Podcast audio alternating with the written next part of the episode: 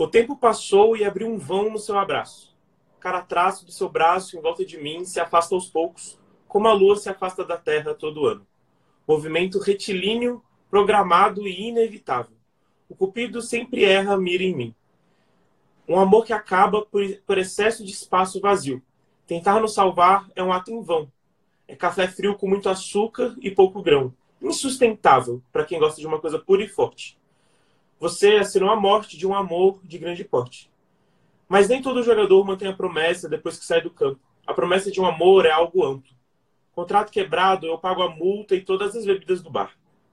Correr atrás de alguém é aceitar ela de costas para você, sem previsão para se virar. Então eu me viro nas memórias quebradas, nas garrafas trincadas, nas polaroides coladas para poder me salvar. Salvar é verbo. Levantar um espírito desapaixonado em declínio forçado pela falta de dengo e falta de cuidado.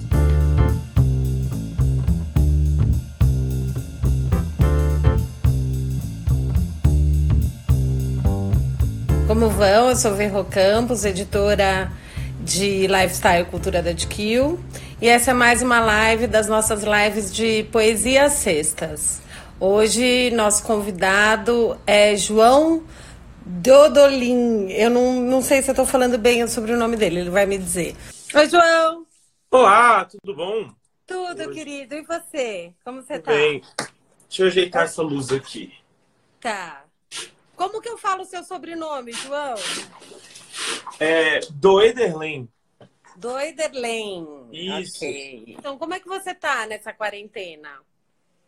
Cara, eu tô escrevendo o meu quarto livro, então eu tô naquele processo envolvido de, de pensamento, e vai para cá, e vai para lá, só que paralelamente e paradoxalmente eu tô preso em casa, né? Então, assim, estou em casa, ficando em casa, e eu achei que isso seria algo positivo no momento de quarentena. Ó, fora do momento de quarentena, uma das coisas, um dos exemplos mais vivos da rotina é a cidade, porque a cidade tem hora para acordar, a cidade tem hora para existir, a uhum. cidade tem hora para dormir, a cidade ela tem uma rotina que ela independe do ser humano, né? Uhum. Ela simplesmente acontece porque ela é assim. E a quarentena foi capaz de tipo desligar a rotina da cidade. Porque a padaria abriria independente se hoje eu vou ou não trabalhar. Né? Uhum. Na rua teria trânsito, independente se meu irmão foi ou não para escola. Então a rotina uhum. da cidade, ela é implacável. Uhum. Mas agora não. Então, tipo, eu, eu digo que se a cidade dormiu, é como se o mundo tivesse parado e aí eu não consigo pegar muito histórias para escrever, vibração, momento. Então, tipo, por mais que eu esteja com muito tempo livre para sentar e escrever, eu acho que falta acontecimento ou falta os meus olhos se treinarem para os acontecimentos estáticos do mundo agora para poder escrever o meu livro. Aí tá nessa nesse, nesse, nesse paradoxo aí. Tem muito Todo tempo. mundo se reinventando, né? É, e, exatamente, é questão de se reinventar mesmo. É verdade, João. E você mora em Brasília? Você nasceu em Brasília também? Sim, nasci em Brasília, cresci aqui, né? Tô super acostumado com, com a seca da, do, do hum. Cerrado. Uhum. Então, eu sou brasiliense. brasiliense. Viajei já bastante com, com os livros, né? Uhum. Mas brasiliense. E a cidade te inspira? A Brasília especificamente. Você já me falou que a cidade acordando, dia a dia. Sim. Mas Brasília tem algo de importante para você na sua poesia? Eu acho uma pergunta bem bem, bem complicada, porque eu não acho que tive tempo suficiente de vida para entender o que Brasília me inspira e se inspira. Pode ser que Brasília me inspire muito indiretamente e eu não saiba. E o dia é. que eu sair daqui e morar fora, eu vou perceber. Porque diretamente ela não está presente nas minhas obras. Eu não falo dela diretamente como alguns poetas brasileiros e outros artistas brasileiros que, uhum. que falam dos monumentos, que falam das ruas, que falam do céu. Uhum. Eu citei coisa ou outra algumas vezes, já fiz citação aos IPs de Brasília, só uhum. que assim, diretamente não inspira. Indiretamente, eu tenho certeza absoluta que inspira, mas não sei, inspira, mas não sei te dizer aonde ainda. Provavelmente, se a gente refizer essa entrevista daqui 20 anos, nessa conversa daqui 20 anos, eu vou conseguir te dizer muito mais nitidamente, olha, Brasília me esperava, até porque vai ser outra Brasília. Não vai ser é. mais a minha Brasília. Então eu e vou. E você vai ter saudades da sua Brasília de antigamente. Você ainda não tem idade para ter essa essa saudade, né? Provavelmente. É, é um saudade isso. é uma coisa inevitável que vem com o tempo. Por mais que a gente goste muito do presente, sentir falta do passado é gostoso, né? Então... É, é isso mesmo. E seu livro de estreia, o livro dos ressignificados, vendeu mais de 60 mil exemplares. Dá para viver de poesia, João? Dá, mas é complicado. Inclusive, eu acho que esse número, ele foi... Eu acho que a gente já bateu os 100 mil no, no primeiro 100 livro. Mil. É, esse número eu vi no site da Companhia das Letras. Pois é, eu, eu, eles devem ter batido 100 mil do primeiro livro já. Uhum. Uh, dá, mas é complicado. Por que, que é complicado? Né? Se, olha, se eu não me engano, em 2017, 2018, eu fui um dos escritores de poesia brasileiro, brasileira mais vendidos do país. Uhum. E em âmbito internacional também aqui no Brasil. É, acho que em 2017 em poesia, só a Rupi Kaur vendeu mais livro que eu. E em 2018, acho que foi a Rupi Kaur e os Textos Cruéis. Então, tipo, terceiro escritor de literatura poética mais vendido do Brasil. Uhum. E ainda, então, tipo, se eu for analisar, é... eu tô numa posição extremamente privilegiada e alta, né? No ranking da claro. poesia, dos escritores da poesia. Uhum. Então, não, eu não tenho como comparar o que eu como eu me sustento, como eu sobrevivo em relação a outras pessoas que fazem poesia e que não, não, não tiveram esse espaço. Elas, elas uhum. não têm um milhão de seguidores para auxiliar nisso. Então, assim, Uhum. dá para viver de poesia, só que eu gostaria que mais pessoas pudessem viver de poesia. Eu não, não acho que é justo só 10 pessoas viverem de Claro. poesia no Brasil, entendeu? Claro. Acho que tem que ter uma valorização maior da, da, da literatura da poesia. Eu acho que a gente está fazendo isso com a internet, porque a gente está modernizando, a gente está levando para mais pessoas, a gente está despertando esse interesse em mais pessoas. Então, assim, dá para viver, mas é complicado, não é tão simples, é, é uma, uma, de certa forma, injusto, né? Porque são poucos espaços. É que nem você olhar as vagas de medicina na UNB e ver que são oito vagas, entendeu? E, tipo, e olhar outras faculdades federais e ver que tem às vezes 20. Por quê? Porque a UNB, desde o início, nunca modificou as vagas. Eu considero injusto por um dos Uhum. vestibulares com mais pessoas fazendo. Então, Uhum. assim, a questão é, dá, dá, mas poderia ser melhor, poderia ter uma estrutura melhor. E eu quero que mais pessoas tenham essa oportunidade. Claro, que, que o poeta seja uma profissão como qualquer outra. Você não precisa ser best-seller para viver eu, dela, eu, né? eu, eu, eu, eu luto pela escrita, porque eu me Uhum. considero, antes de tudo, um escritor, né? Porque eu Uhum. também escrevo outros gêneros é, Você literários. escreve prosa? Isso eu ia te Faço, perguntar. faço prosa, comecei meus blogs escrevendo contos fantásticos e crônicas é, reflexivas emocionais, né? Ah, então, tipo, sempre fui ali apaixonado pela prosa, pelo, pelo romance policial, né? Hum, sempre legal. gostei muito da, daquilo ali.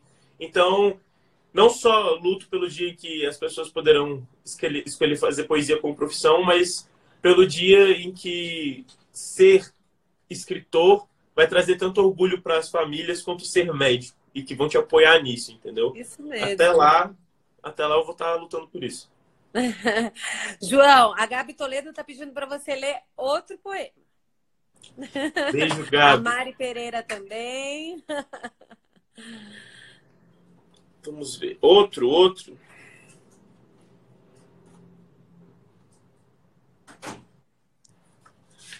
Então, os desse texto aqui, os desse livro aqui, eles são, como eu falei, mais honestos, mais pesados. Vocês querem. Vou deixar você escolher, Verru. Um, um texto mais amorzinho ou um texto visceral, assim? Vai. Vamos de visceral. Então tá. Ó, essa é a ilustração feita pela Helena Sintra, uma ilustradora incrível. E a Olha ilustração que dessa- lindo. Lindo. Eu não sou um fardo. Eu não sou um fardo. Eu não sou um fardo. Eu não sou um fardo. Eu não sou um fardo. O ar trava na minha garganta e eu engasgo. Você disse que eu não me esforço por nós. O ar trava no meu peito, meu coração tem um espasmo. Eu não me sinto suficiente. Você disse que não me sente. Você disse que não percebe a companhia em mim. E parece que não importa o quanto eu tente. O ar corta o meu rosto e a lágrima seca, e a lágrima seca escorre pelo pescoço. Memórias vazam da minha alma. O silêncio sufoca meu coração. A ansiedade se aproxima em passos pesados e bate na porta. Eu sinto fardo, eu não sou um fardo, eu não sou um fardo. O reflexo no espelho se torna fraco, eu vou sumir. Eu não sou um fardo, eu não sou um fardo, eu não sou um fartos. Em certos dias, antes de dormir, eu preciso repetir isso para mim. Eu não sou um fardo, eu não sou um fardo. Olhando no espelho, para dentro dos olhos que eu carrego, para me convencer de que o mundo ainda lembra que eu sou mais do que um peso. Eu não sou um fardo. Cada um tem um mantra que merece. Eu tenho medo da dor. Eu não culpo você e nunca, jamais irei culpar. Mas é como fechar os olhos antes de levar um soco. É um reflexo tosco. Eu sinto a dor que se aproxima antes, mesmo de eu sinto a dor se aproximar antes, mesmo antes de saber se ela vem. Mas não é culpa de ninguém. Me desculpa ser assim. Eu não sou um fardo, eu não sou um fardo. Você não é um fardo. Isso na sua voz se torna para mim um fato. Obrigado. É. Muito bem. Esse é mais. Muito bem. Muito bom. É... Vamos lá. Dei uma leve engasgadinha ali numa parte. Eu não estou muito acostumado a a ler as poesias assim, então.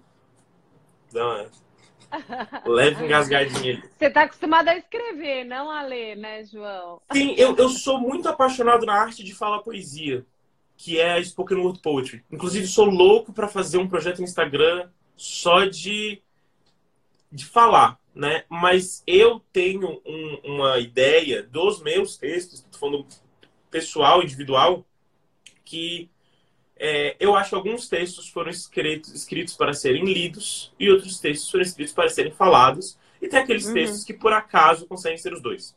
Uhum. Então, eu acho que os, boa parte dos meus textos foram escritos para serem lidos. Tanto que a forma, a diagramação importa. E são uhum. poucos os textos que eu fiz que podem ser falados, mas nunca escrevi um texto para ser falado. Mas pretendo fazer. Porque aí eu acho que a fala vai fluir muito natural, né? O, o Anthony Hopkins, o, o, o ator, ele diz é, que ele lê os textos dele para fazer as, os filmes e tudo mais centenas, milhares de vezes, se for preciso. Porque ele quer que a fala, a, as falas que ele tem que fazer sejam tão naturais que ele vai passar tempo se preocupando na forma do que no conteúdo. Então eu queria isso. O dia que eu for fazer um projeto. Deixa eu fechar a janela aqui, só vou fazer um barulho. Tá bom. O dia que eu fizer um projeto de poesia falada, eu quero que ela saia de forma extremamente natural. Entendeu? Uhum. Legal. Deixa, eu queria aproveitar o seu livro dos significados. Eu vi que você fez um post e, uhum. e nesse momento de, de quarentena, de confinamento, você está viabilizando ele de graça para quem quiser Sim. o e-book né, no Kindle, é isso? Isso. Ah, é, tem, tem que checar no site da companhia se ele está liberado em outras plataformas, porque talvez esteja e não estou sabendo. É, Mas... o post era sobre o, Kindle. Sim, né? pois é. Porque inicialmente eu soube do Kindle, porque é como foi. Eu pedi, eu dei ideia para a companhia e falei, pô, a gente podia liberar os livros de graça, né? Aham. Uhum. Inclusive, acho que o Coração Granada vai entrar de graça, não sei em qual período, mas a gente vai fazer intercalado. Sai um Olha, outro que outro. legal. E o, o, os livros vão se manter com desconto, mesmo depois de liberados, por mais uhum. um tempo. Então, mesmo que, que termine aí, digamos que a quarentena se encerre e a vida volte à normalidade, durante o tempo ainda vai estar com um, um desconto, né? Foi um pedido meu para a companhia, companhia sempre muito parceira, né? Sempre uhum. as minhas ideias malucas. Entrou uhum. na ideia maluca de, uma, de um garoto de 20 anos que fazia poesia, né? E aí a gente foi, sabe? É super legal. Inclusive, como a Companhia das Letras, né? Não, a companhia. 24 anos escrevendo poesia, muito legal. Inclusive, o, o livro dos significados ele foi o terceiro livro mais baixado do Brasil durante um dia por conta da, da liberação. Esse olha, agradeço a todo mundo que baixou. Muito obrigado aí pela força do livro que vai fazer quatro anos já, olha só. Olha, e tá. a Elo quer saber quando que sai o segundo livro dos ressignificados.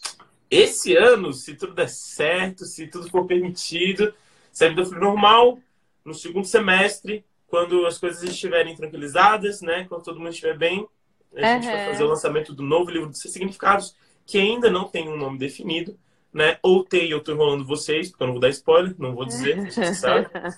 Mas vai sair um livro só de ressignificados, que nem o primeiro, só que mais ali, entendeu? Pô, eu fiz o primeiro com 19, agora eu tô fazendo com, com 23, 24. Então espero que ele seja, no mínimo, a, o próximo passo, a evolução. Eu espero que vocês leiam esse livro novo e que vocês falem, nossa, uau, é isso que eu quero, entendeu? Eu quero ser, e João, como que surgiu a ideia de ressignificar palavras? É uma coisa que sempre aconteceu com você? Você escreve desde os 11 anos também, eu vi, né? Por que ressignificar as palavras? Faço poesia desde os 11. Decidi ressignificar palavras sem saber o que era ressignificar. É... Numa época que tive uma aula de processos criativos, em que Marcelino Freire deu uma dessas aulas, poeta Marcelino Freire. Legal. E ele comentou sobre a importância de conhecer as próprias palavras e como isso uhum. ajudava um bom escritor, né? Você ter controle sobre suas palavras, você saber o que elas significam para você. Eu, por escrever há tanto tempo, já acreditava que sabia o que minhas palavras significavam para mim. Uhum. Naquele mesmo dia, fiz uma poesia para uma pessoa que eu gostava e a poesia era sobre interesse.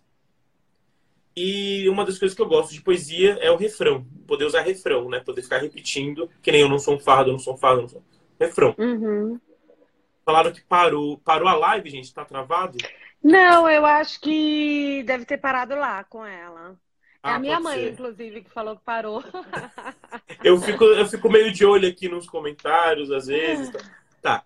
É, e aí fiz esse, essa poesia. E era sobre interesse, tinha um refrão, e o refrão era: interesse é.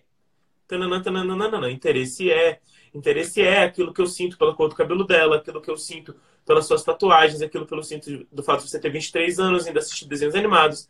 Interesse é aquilo, interesse é aquilo que eu sinto é, quando, quando, quando descobri. Como é que é? É aquilo que eu sinto que quando descobri que você tem alergia a pólen, trabalha com flores, que sua comida preferida é pizza e você é intolerante à lactose. Então, uhum. tipo, era uma poesia. E aí fiz esse pensamento com o Marcelino. Quando eu cheguei em casa, fiz essa poesia. E aí eu criei duas coisas paralelas. Um eu criei falando é vou pegar todas as palavras do mundo e transformar em minhas. Vou pegar palavras que eu nunca tive contato ou palavras que eu nunca revisitei ou que eu nunca pensei que fossem importantes para mim e vou dizer o que, que elas significam para mim. E ao uhum. mesmo tempo fiz essa poesia. E, na, e quando eu terminei a poesia e eu ia mandar para ela e tava diagramando no Photoshop, eu olhei e falei, cara, isso parece muito um dicionário. E aí eu refiz no formato de dicionário. E aí eu pensei, poxa, é isso. Eu peguei a palavra interesse e disse o que significa para mim. Eu falei, eu vou fazer isso com várias outras palavras. E no início era uhum. com palavras que não me diziam tanto respeito. Uhum. E aí, quando eu mandei para ela, ela falou, cara, isso tá genial, posta no Instagram, não sei o quê. Eu falei, não, isso nunca vai dar certo. Eu demorei um mês para postar no Instagram, postei no Instagram, surgiram seus significados. Eu entrei em contato. Para mim, antes, eu nem tinha muito a ideia do ressignificar. Para mim, era olhar os olhos, é, era olhar o mundo com os olhos de criança. Ou seja, olhar o mundo com a sua essência mais pura e dizer para você o que aquilo significava. Isso era ressignificar. Aí depois eu, eu, aí me veio a cabeça ressignificar. E eu não sei como é que tá hoje, mas naquela época não era uma palavra, né? Ressignificar uhum. praticamente um neologismo. Uhum. E, então, tipo, não tinha. A gente procurou no dicionário, não tinha. O Word dava vermelho, sabe? Ninguém sabia falar uhum. essa palavra. Os, os, os livreiros, né, para procurar o uhum. livro, ninguém sabia o que era ressignificado, ressignificar. E aí, de lá para cá, né?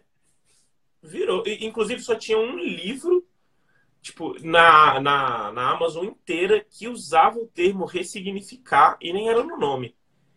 Eu fiquei, caramba, tipo, é um neologismo. Eu não inventei esse neologismo. Beleza. Mas eu com certeza ajudei a popularizar ele. Uhum. Que aí eu levei, fui para Fátima, levei um monte de coisa. Então, assim, hoje em dia todo mundo está disposto a ressignificar. E eu acho é. sensacional, entendeu? Porque também é ótimo que as pessoas que essa palavra se normalize e quem sabe ela entre no Aurélio de fato um dia. Porque ela não tá. É. E que palavras que você acha que precisam de um ressignificado nesse momento? Você pensou em algumas? É, eu, eu, eu pensei em tá escrever tá umas palavras sobre esse momento. Eu ainda não as escrevi. Hum.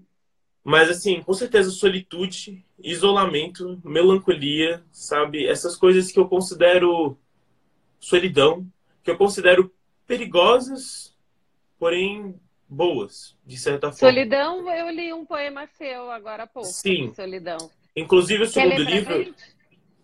Putz. Ah, tá, uma poesia que eu fiz sobre solidão, que eu postei agora. Deixa eu É, é. Você uhum. acabou de postar.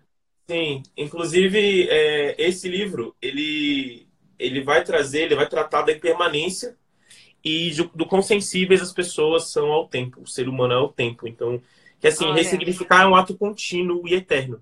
Uhum. Porque quando você tem três anos, verde é a cor da grama. Quando você tem 16, talvez verde sejam os olhos do seu primeiro amor. Quando uhum. você tem 26, uhum. talvez verde seja a parede do seu primeiro apartamento. Então, assim, a gente nunca vai parar. E um significado novo vai meio que cobrir, não é que cobrir, mas vai tomar prioridade nas gavetas da memória da vida. Uhum. Né? Um arquivo fica lá para trás, outro arquivo fica mais para frente. Uhum. Então a gente faz essa, essa significação. Deixa eu abrir aqui o Instagram. Eu tô tão fechada aqui nessa câmera. Então, e aí nisso eu vou pegar ressignificados que já fiz, de palavras que já fiz, e vou ressignificar os meus ressignificados. Re-ressignificar. É, eu vou revisitar eles. Eu falo Legal. sobre o desmanche do tempo, né? Como o tempo desmancha todas as nossas certezas. Ó. Tá, esse aqui, ele tá em outro formato, não é formato de significado, mas ele é meio que significado. É. Solidão é ver meus amigos tratando com carinho os amigos que temos em comum e nunca receber carinho. Solidão é estar numa roda de conhecidos, com todos rindo de alguma história ou piada e ser o único que não ri. Solidão é emprestar o guarda-chuva quando alguém esquece o próprio e sempre voltar encharcado quando eu esqueço o meu. Solidão é achar que eu sou visto e me sentir invisível quando eu mais preciso. Aqui, isso aqui é como. Ele meio que seria o meu processo criativo, praticamente. Uhum. Na hora de escrever um ressignificado. Eu faço essas frases e depois eu junto. Uhum, uhum. Muito legal. Então ali é o processo. Uhum. É o seu processo. E quais são os poetas que te influenciam? Cara, é, brasileiro, o Mário Quintana me influenciou bastante desde a infância.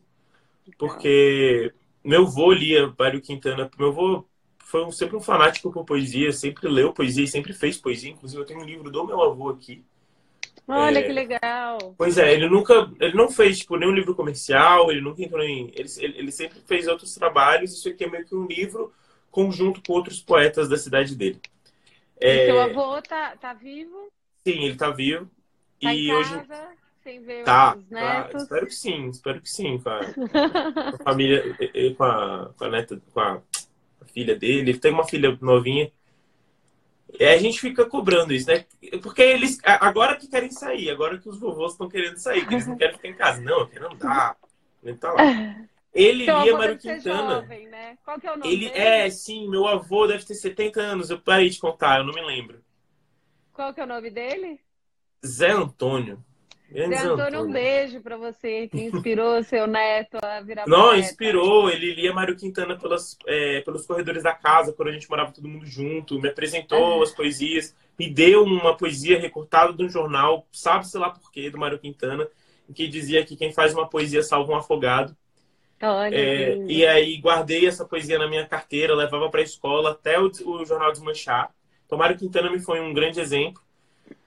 Tendo em vista meu gosto por poesia, minha mãe me deu livros do Paulo Leminski. Entrei em contato com, né, com a, a poesia contemporânea de Paulo Leminski, com uhum. uma poesia concreta, né, com os haikais. Eu já fazia uhum. aula de japonês, eu já tinha um contato com haikais, só que nunca tinha lido haikais feitos por brasileiros. E aí uhum. Leminski me apresentou outro jeito de fazer poesia. E uhum. Leminski me deu a coragem de falar: olha, poesia não precisa ser um soneto, poesia não precisa ser contado sílaba poética por sílaba poética, você pode fazer o que você quiser. Uhum. Ah, então, brasileiros, esses me deram muito, muita influência. É, Augusto, dos, Augusto dos Anjos e Gregório de Matos tiveram bastante influência sobre mim durante Legal. a escola, né? Uhum. Ah, que a gente estudou os textos, eles me chamavam muita atenção. Augusto Carra na boca que te beija. Augusto dos Anjos, especialmente porque ele tinha um estilo poético que era completamente oposto do meu. É. E eu sabia que eu não queria seguir aquele caminho. Então, assim, eu admirava Augusto dos Anjos e as poesias viscerais e reais e quase biológicas que ele fazia. Só que não, não era é, escatológico. Tipo, ele, né, ele, tra usou, né, ele trazia termos é. científicos para as poesias. Mas eu sabia, pô, isso não é, não é muito meu, o meu caminho. E aí, quando já tinha ali meus 19, 20 anos, eu entrei em contato com Lang Live e Rupi Kaur. Uhum. E me apaixonei pela poesia das duas. E aí, uhum. então, de poetas são essas pessoas que me influenciam. Se a gente for falar de autores em geral, além desses que citei, tem J.K. Rowling, tem Agatha Christie, tem Tolkien, é, tem John Green, né? So, tem esses são os, os, maiores nomes assim que de fato me me, uhum. me inspiram, né? Que me uhum. trouxeram inspiração para escrever mesmo pelo mundo dos fantásticos. Stephen King, como é que você?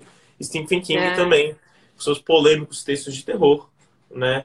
Mas. Nossa, minha filha de 12 o... anos deve estar adorando ouvir isso tudo agora. Já tá não, adoro. Rowling, Stephen King. É... Tem, eu também gosto de alguns textos do Asimov e do. alguns contos do Asimov e alguns textos do, do H.P. Lovecraft. O Lovecraft é bem polêmico, né? Mas eu, eu leio algumas paradas do, do Lovecraft porque eu gosto desse terror mágico também.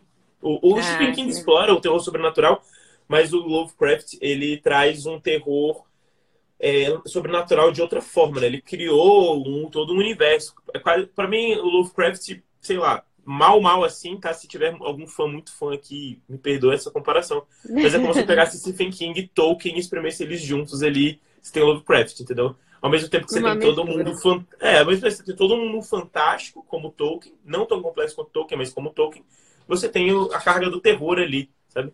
Então, são. Para as pessoas que acham que eu só leio é, poesia e escuto Chico Buarque e Caetano, que também escuto, mas mostrando que, porém, não só. Não só. Né? Não é só poesia que inspira poesia, tudo inspira poesia. É, e a música muito, né? Nossa, música... se a gente for falar de música. Você falou de Chico Buarque, Caetano, quem Puts, mais? Cara, Chico me inspirava muito pelas letras, porque eu ficava embasbacado com as letras dele. Quando eu tinha lá meus 3, 4 anos, minha mãe cantava para mim Chico Buarque. E aí, então eu peguei ali, sabe? Com 10 anos já sabia cantar Genil Zeppelin. E eu sempre achei impressionante como o Chico conseguia fazer uma junção impressionante de um, de um texto bem escrito para todo mundo, em que uhum. ele agradava é, e tipo, conquistava tanto pessoas com que queriam ler algo, escutar algo mais é, rico e rebuscado, as pessoas que tipo só queriam escutar alguma coisa. Então, tipo, você não precisava entender tudo para de fato entender. Ou melhor, você não precisava entender todas as palavras que Chico escrevia para entender a história que Chico estava contando. Então, isso, isso me, me inspirava bastante. Mas hoje em dia, é, rap me inspira muito. Rap a, e a nova MPB me, me inspiram muito. E quando eu comecei a escrever, o emo rock me inspirava muito, até porque eles uhum. tinham umas letras bem emocionais, né? Bem exageradas ali, bem fortes. Então, eu pegava essa inspiração bastante do, do emo rock ali, mas hoje em dia o rap, cara, Projota, da Criolo, Marechal, é, o Choice, é, esse pessoal me inspira porque o rap ele traz uma, uma ele traz verdades é, cruas, né? Eles estão põe no ritmo e manda, mas eles falam o que tem que falar e o ritmo deles é encantador, então o rap me inspira bastante. Legal. Gosto, gosto. Você lê.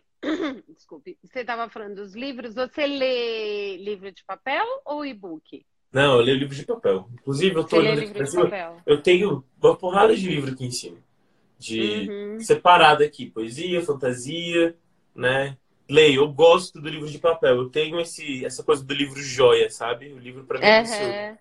Ah, que legal. É bom saber que uma pessoa jovem como você ainda tem essa, esse prazer, assim, né? E, João, vamos ler outro? Vamos, vamos, vamos.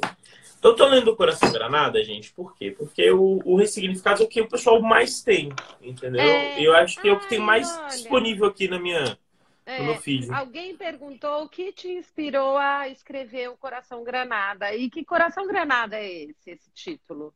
Tem uma poesia aqui chamada Coração Granada, que é o ressignificado de Coração Granada. Ah, a Mari está pedindo para você mostrar as capas dos livros quando você. Aí, o Coração Granada, Mari. É uma romã, foi Helena Sintra que. Todas as minhas ilustrações foi a Helena Sintra que fez. Coração Granada foi um projeto mais introspectivo meu, depois do livro de Seis Significados, depois de entrar em contato com o grande mercado e ter sido um best-seller, eu uhum. pensei que eu queria reafirmar a minha identidade. Uhum. Não que eu tinha, morria de medo de ser o autor de um, de um livro só, né? Sei, faria claro. um projeto, faria esse projeto quatro vezes, cinco vezes e sabe, as pessoas iam enjoar. Não queria que as é. pessoas enjoassem.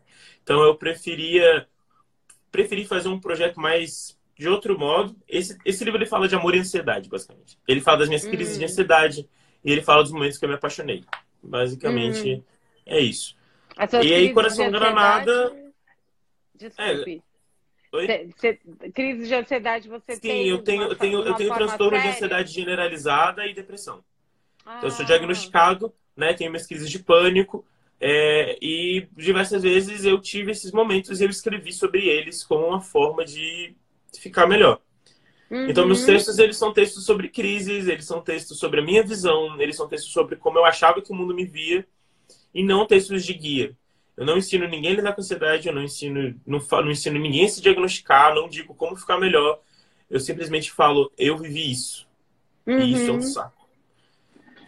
E uhum. Coração Granada, ele, eu fiz a poesia para falar sobre o Coração Granada, mas basicamente é, Coração Granada é ser alguém que explode de amor ao menor contato, né? Uh, é o brilho que ora ilumina, ora cega. É ter no peito uma romã mais vermelha que o sangue, mais doce que o morango e mesmo quebrada, ainda bonita. Quando, é quando o mundo está em festa e nós somos os fogos de artifício. Esse eu não li todo, eu li umas partes aqui, mas era isso. Coração Granada é um coração intenso, é um coração que sente, um coração que explode, não tem medo de explodir. E uhum. explosão não necessariamente precisa ser algo ruim, como a explosão de uma granada, né? Porque nós uhum. no coração granada. Então a explosão é um fogo, é um fogo de artifício. Não ah, mata ninguém. Né? Sem som. Só bonito, é. assim, só luz. Por isso que eu falo da, da luz aqui. Uh, tá. Eu vou, eu vou dar um mais amorzinho, então. O que, que vocês Tá acham? bom. Vamos lá. O primeiro capítulo, ele é mais... Ele é mais, tipo, um amor cego. Um amor que acredita.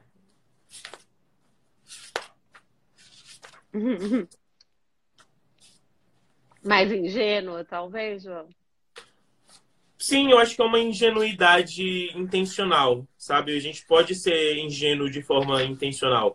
Querer uhum. ser ingênuo, querer ser meio que não ver algumas coisas. Pra... Ó, esse aqui eu gosto bastante. Esse aqui é, eu fiz sobre se apaixonar a primeira vez de novo. Hum. Então é como assim, é tão bonito falar que é, que é a sua primeira paixão, sabe? É tão bonito. Você é a primeira pessoa por quem eu me apaixonei. Só que a gente, muitos de nós, se não praticamente todos, perdemos esse, esse luxo, mas no, no com o passar da vida, né? As pessoas com quem a gente está, nós estamos hoje ou estaremos no futuro, não são os nossos primeiros amores. Mas tem uhum. algo bonito sobre o primeiro amor. E aí eu escrevi uma poesia sobre como todo amor pode ser o seu primeiro amor, né? Por quê? Porque eu me apaixonei infinitas vezes antes de me apaixonar por você. Eu me apaixonei pelas palavras, pela minha melhor amiga, pelo cachorro da minha vizinha e pelo gato da minha tia. Eu me apaixonei pelos dias de chuva na cidade e pelos filmes de terror que eu tanto temia. Eu me apaixonei por algumas bandas e por uma música na rádio que eu ouvia até enjoar. E daí eu me apaixonei por você, por suas palavras, pelo seu cachorro, pelos três gatos da sua melhor amiga. Eu me apaixonei pelos dias de chuva na sua cidade e por saber que o seu gênero preferido também é terror. Eu me apaixonei pela banda que você ouvia e pela sua playlist, que eu ouvi até enjoar e eu ainda não enjoei. E aí eu percebi que eu me apaixonei infinitas vezes por você. Então, tipo, ele é sobre se apaixonar de novo, né? linda. né? Porque, tipo, Ó, a Gabi antes de me falou que vai desmaiar. Linda. Flor maravilhosa. Perfeito. É, então, assim, ele é um texto ali sobre como você se apaixona diversas vezes, né? Então, em vez de eu uhum. ficar falando minha primeira paixão, minha segunda paixão, eu substituo isso por outras paixões. Pela palavra, pelo terror, pelos gatos e pelos cachorros. E mostrar que, essa, então, assim, eu primeiro me apaixonei pelas palavras e depois me apaixonei pelas suas palavras. eu me uhum. apaixonei pelo gato da minha tia e depois me apaixonei pelos gatos da sua melhor amiga. Uhum. Eu me uhum. apaixonei pelos filmes de terror e me apaixonei pelo fato de que você também gosta de terror. Então, assim, eu peguei coisas pela. Eu mostrei umas coisas que eu já me apaixonei e como alguém pode fazer algo que já existe ser novo. Né? É. Algo que você já conhece ser novo. Então, eu gosto muito dessa aqui, especificamente. Muito legal. Você falou que você não, não, não, não fala para ninguém como lidar com a ansiedade. Mas você acha que tem alguma coisa de autoajuda na sua poesia? Tem, mas nunca foi a intenção. Talvez eu em toda que... poesia, né? Eu, é, sim, eu acho que, inclusive por tratar do tema, mas como é, eu escrevo porque eu sinto e não uhum. para os outros, Sim. todas as pessoas são muito. Quem já leu sabe que os meus textos eles são uhum. eu falando comigo. Eu uhum. uso a primeira pessoa, né? Uhum. E por que que não é um guia e eu bato nessa tecla? Porque como uma pessoa que é diagnosticada, que sofre com isso, eu sei que você precisa estar com acompanhamento profissional, você precisa de um psiquiatra, uhum. você precisa de um psicólogo, de um terapeuta. E eu nunca quero, eu não quero ser guia, jamais serei guia. Tem um quê de autoajuda? Sabe por que, que tem um quê de autoajuda? Porque quando você passa por uma situação que é tão desesperadora, que você sente que sua alma está saindo do seu corpo, quando você encontra outra pessoa que diz que passou por um sentimento tão excruciante quanto o seu, você sente alívio. Você sente alívio por saber que você não é o único. Você sente o alívio é. por, por, você não se sentir sozinho. Porque você olha quando alguém fala que você tem ansiedade e depressão, e aí você olha alguém que também tem e você fala: Nossa, eu não sou doente. Eu não sou estranho. Existe alguém. Então, eu acho que a autoajuda do que eu faço está no conforto das pessoas saberem que alguém sente o que elas sentem também é, é. é normal, existe. E a gente pode viver com isso e lidar com isso. Nunca é, não é um guia, jamais será um guia. É só uhum. um relato de quem sobreviveu. E sobrevive. A... É. A Fausta colocou aqui, poesia também dói. É isso, nem sempre ajuda, às vezes dói, né? Poesia também dói. Mas eu acho que quando a, acho que quando a poesia dói, ela é um lembrete, né? É. Porque a poesia dói num ambiente controlado, nas uhum. palavras né? Uhum. E, e, e, no fim ela, ela acaba sendo um lembrete da dor. Porque uhum. você sente a dor por tabela. Se você viveu algum momento que você foi, do, que foi doloroso para você, você vai lembrar daquilo. Só que é, é. justamente, é. a poesia tá te lembrando daquele momento de dor e quando a poesia acaba, você fala, mas eu não tô mais nesse momento. É. Então até aí existe conforto, né? Não sei. Pois é. Eu também queria falar um pouco sobre o Instagram, né, que é a grande ferramenta que você usa até para colocar os seus textos e tudo. É uma rede narcísica, né? É, é. A poesia narcísica também, você acha? Acho que depende da poesia, mas acho que boa parte dela é, porque muitos de nós que escrevemos poesias escrevemos nosso próprio ponto de vista sobre algo, mesmo que a gente é sempre... se atrás de um. É... é mesmo que a gente se esconda atrás de um eu lírico e mesmo que a gente se esconda atrás da terceira pessoa. É. Mesmo que a gente se esconda atrás de personagens.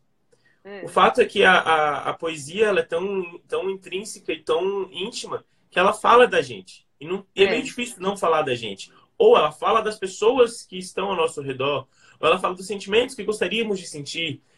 É. Sempre volta pra gente. Eu acho isso normal. É, então, eu não diria que a poesia ela é tanto assim, mas ela é. Ela ainda é a uhum. gente, sabe? Uhum. Eu não acho que a poesia. Tá, talvez. É, depende, depende da poesia, mas sim, a poesia fala da gente, porque.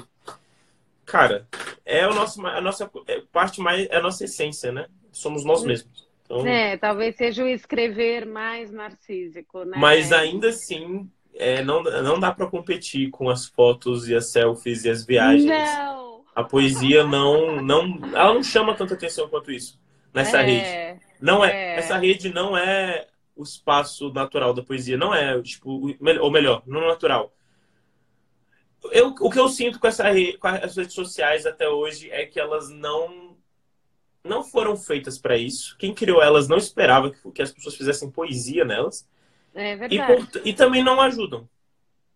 É. Ponto. É Olha, a Mari Pereira tá triste porque perdeu o final da poesia. Mari, depois isso vai estar no Stories da GQ. A live vai estar no Stories da GQ. Você volta e vê todinha. É, João, vamos falar de amenidades um pouco? Eu vi que você está torcendo para o Babu no BBB. Por quê? tô, tô, tô. Por quê? Por que ele?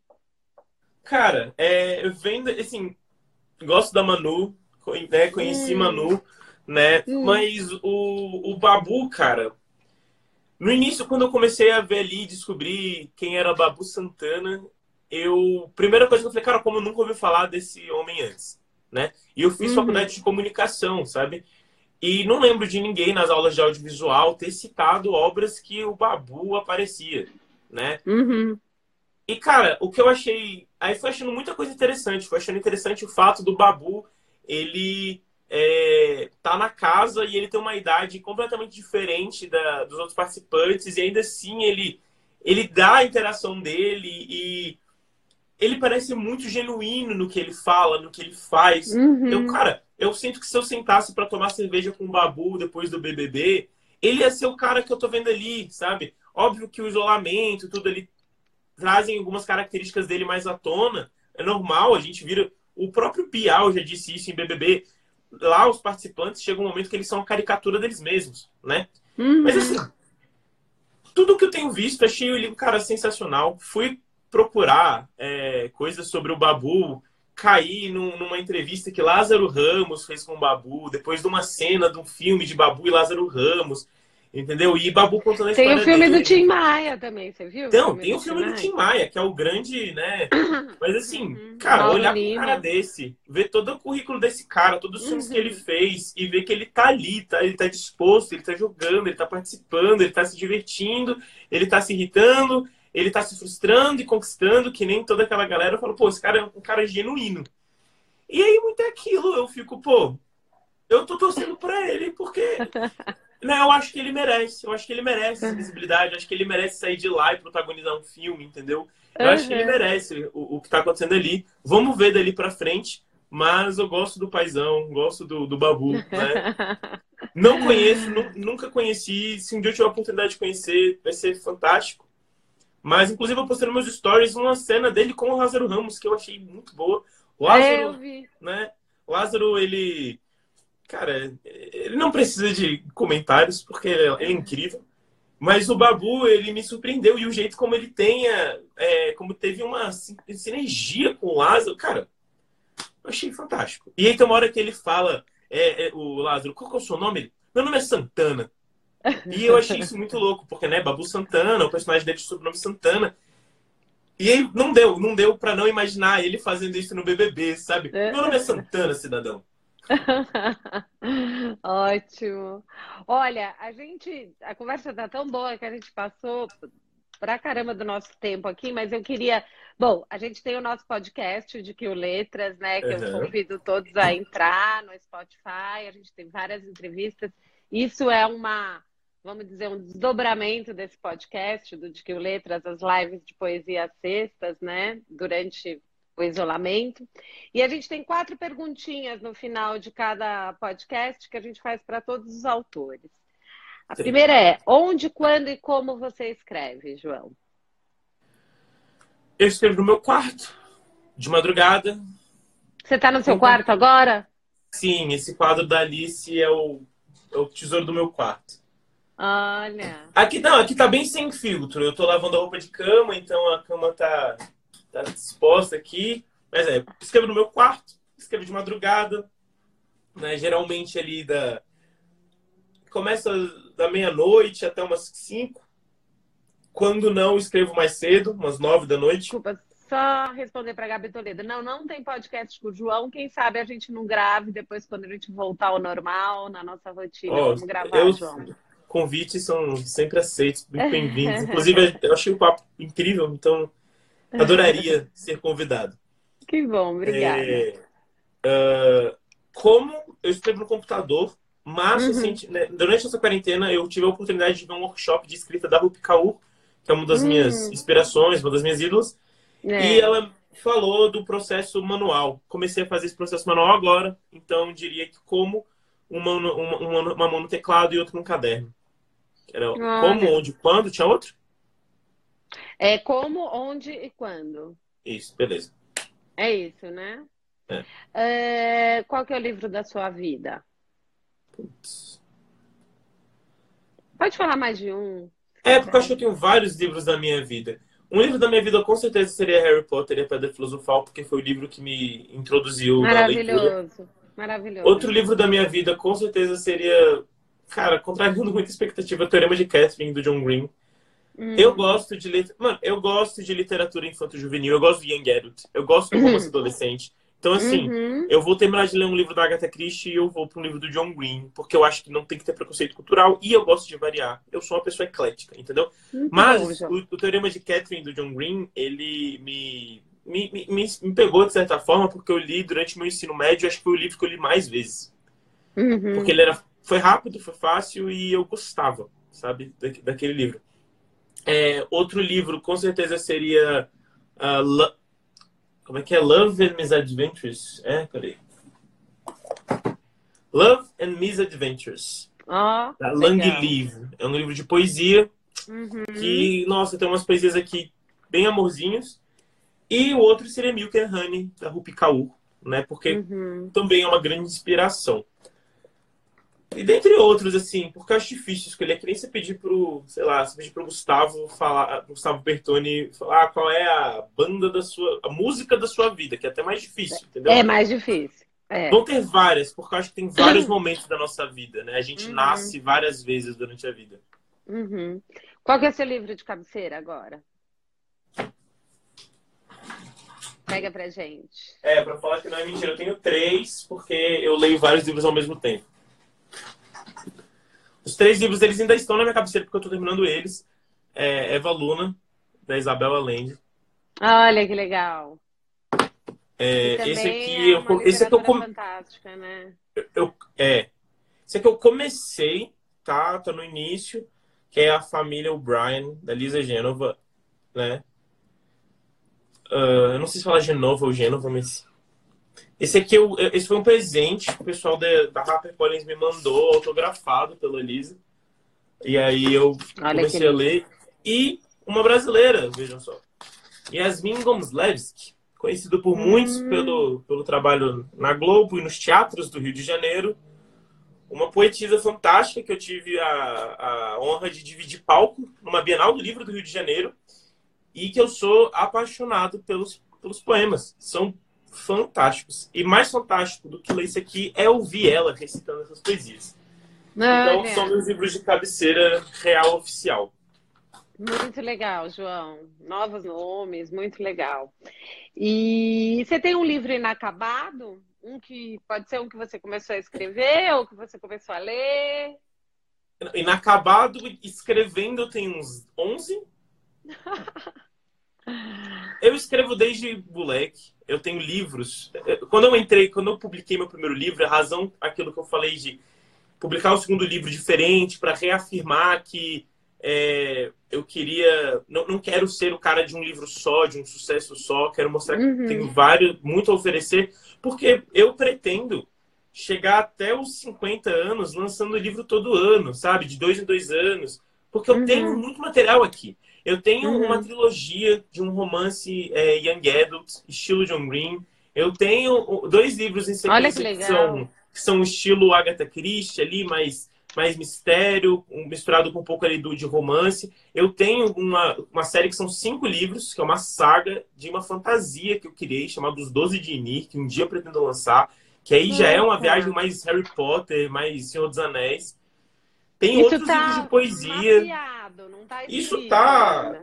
Tem fragmento atrás de fragmento no, no, nos meus documentos. Tem hora que eu sento e eu escrevo um personagem. Então, assim, tem muita coisa lá. E livros inacabados de ler são o da Isabel Allende e o da Lisa, que eu ainda não li, porque o da Yasmin eu já li umas quatro ou cinco vezes. que ótimo. É, o, o Souza perguntou qual que é o seu sonho mas antes ele fez uma pergunta, ele pediu para a gente explicar por que o negro sofre tanto racismo hoje em dia. Souza, eu não sei te explicar, é inexplicável, eu não, não sei. E perguntou qual é o seu sonho. É, eu não tenho como não falar sobre o que ele comentou antes, mas uhum. não é meu espaço de fala, não é minha vivência. Tipo, é, eu não tenho é, como te é falar porque tipo, é. não é minha vivência, entendeu? Eu não, uhum. Eu já em um milhão de anos eu jamais entenderia. É. E eu acho que o meu foco aqui não, não, sei lá, como artista também não seria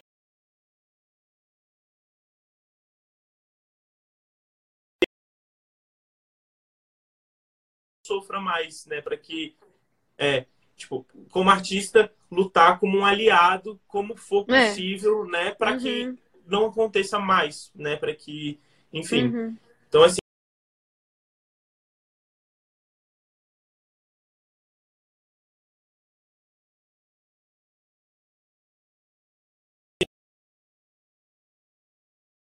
não vive na pele, tem, tem que Caiu fazer. aqui, teve algum Tudo acesso bem? no nosso login. É, uhum. E a questão, o sonho, cara, eu, eu acho que se eu pudesse descrever o sonho, ele em uma palavra seria reconhecimento. Uhum. Mas se eu pudesse descrever numa, em situações, meu sonho é chegar num café e ver gente lendo meu livro, é andar de ônibus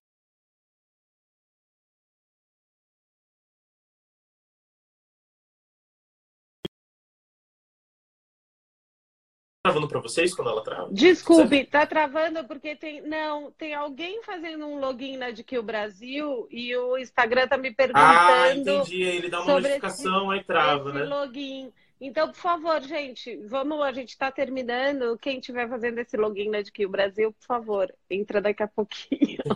É, então, assim, né, ver pessoas lendo livros no café, no ônibus, ver pessoas sentadas no aeroporto esperando um voo, discutindo sobre o próximo livro assim como eu e minhas primas discutiam o que, que ia acontecer no próximo Harry Potter. Uhum. Ir em um evento e ver gente fantasiada com meus personagens, postando fotos no Instagram, indo pro Halloween. Então, assim, esse J. reconhecimento. Mesmo. É, não, é esse, esse reconhecimento. Eu não é. falo de. Eu não falo de prêmios, eu falo é. de gente. Né? É, então é, é isso. O reconhecimento leitores, das pessoas. Né, dos leitores. leitores. Isso mesmo. Bom, Quer ler um último poema antes da gente terminar? Se você quiser ler um poema também de, de uma desses, desse, um desses autores que você citou. É que eles estão em inglês. É, né? Eu vou, eu vou pegar você outro lê aqui. Em é. inglês, é. Você lê original, normalmente. Sim, eu leio eles em inglês. Eu posso ler. Cara, é, acho que é meio complicado ler em inglês aqui. Sim, sim. Vamos ler um poema seu, então. Sim, é, antes eu queria só dizer, uh, o Gustavo entra hoje às 18, não é? O Gustavo. Bertone, da Scalene. Sim, sim, sim Pois sim, é, sim. então. Não, então. Hoje é 18, pessoal da DQ, me dá uma confirmada, por favor, que eu tô sem a planilha aqui. Porque você, você me mandou um que acho que era todo mundo da. É, do mesmo é, dia ali, enfim. Creio é, que seja hoje às 18. Se for é, hoje às 18, convido as pessoas que estão aqui para irem assistir o Conterrâneo Brasiliense, é vocalista da Scalene, Gustavo oh. Bertone, artista apoia artista. Então, assim, quem tiver aqui, 18 horas, Boa. o Gustavo tá lá. Inclusive, se você for fazer com o Gustavo, mande beijo pro Gustavo. Eu não vou eu... fazer, eu não? não? vou fazer. Mas eu, eu sei também que temos o Jonathan Azevedo hoje. É, às 5, né? Se o pessoal da DQ puder me confirmar o horário e se estão todos confirmados, porque volta e meia a gente tem umas mudanças aí de, de agendamento. O oh, Souza está te perguntando se você pudesse fazer um curso de línguas, qual você preferiria? Então, eu fiz japonês e inglês, né? Fiz oito anos de japonês, sou fluente, formado em inglês. Se eu pudesse Barato, escolher uma outra língua, se eu, se eu, pudesse escolher uma outra língua agora para fazer, eu ficaria muito entre o francês e o espanhol. Porque uhum. eu fiz espanhol na escola, mas assim, eu não sei nada de espanhol e eu acho espanhol super bonito. Uhum. É, então, assim, acho que ficaria entre o francês e o espanhol. O francês por motivos bem clichês. Eu acho. Eu escuto muita música francesa, sabe? Então eu queria entender. Olha que legal. Esse texto em específico, eu escrevi há um tempo atrás, quando eu tinha acho que uns 18, 17 anos, e uma pessoa falou para mim que eu era muito fácil. Que eu era muito fácil pro amor, que eu era muito dado. Hum. E aí eu respondi.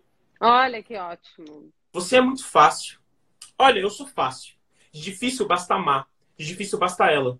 De difícil basta ver, de difícil basta ver a mão dele na dela. De difícil basta entrar numa balada, sentar no canto, pedir duas cervejas por hábito e beber só uma. De difícil basta fugir das fotos dela no Instagram. De difícil, basta não se achar o suficiente. De difícil, basta beijar tanta gente e não querer beijar ninguém. Basta perder o valor no seu próprio jeito de gostar de alguém. De difícil, basta ter ansioso, ter um peito culposo que se desvaloriza de agosto a agosto. De difícil, basta dormir sozinho, comprar outro travesseiro para ver se a cama fica cheia. De difícil, basta dirigir de madrugada ouvindo rock antigo, fazendo o mesmo caminho de quando eu voltava da sua casa. De difícil, basta pensar. De difícil, basta essa sociedade desumana e esses humanos insociáveis. De difícil, basta o medo. De difícil, basta a dor. De difícil, basta todo santo dia lembrar de coisas que eu não quero. De difícil, basta não ter controle sobre o, sobre o meu querer. De difícil, basta desconhecer alguém que você lutou tanto para conhecer. De difícil, basta ansiedade. Viver na minha casa depois de tudo que ela me roubou. De difícil, basta isso. Então eu vou ser fácil. Eu vou beijar, eu vou dançar, eu vou beber, eu vou entrar no bar, eu vou subir no palco da festa, eu vou trocar olhares, eu vou fitar, vou convidar, eu vou estender a mão e eu vou brindar. Eu vou perguntar quantos nomes eu tiver para conhecer. Eu vou cantar pop antigo, eu vou enlouquecer, eu vou viajar, eu vou caminhar por entre os prédios, eu vou tomar café com a minha própria companhia, eu vou dizer mais sim e eu vou ser mais decidido em cada não. Eu vou ser quem eu mais queria ser e eu vou ser ninguém eu vou dar as mãos, eu vou cruzar os pés, eu vou chamar o garçom, eu vou dar gorjeta de 10, eu vou ser fácil, eu vou dormir em outras camas, eu vou amar ainda mais dormir na minha. Eu vou ser fácil, eu vou amar a solidão, pois difícil de verdade é ser fácil para si mesmo.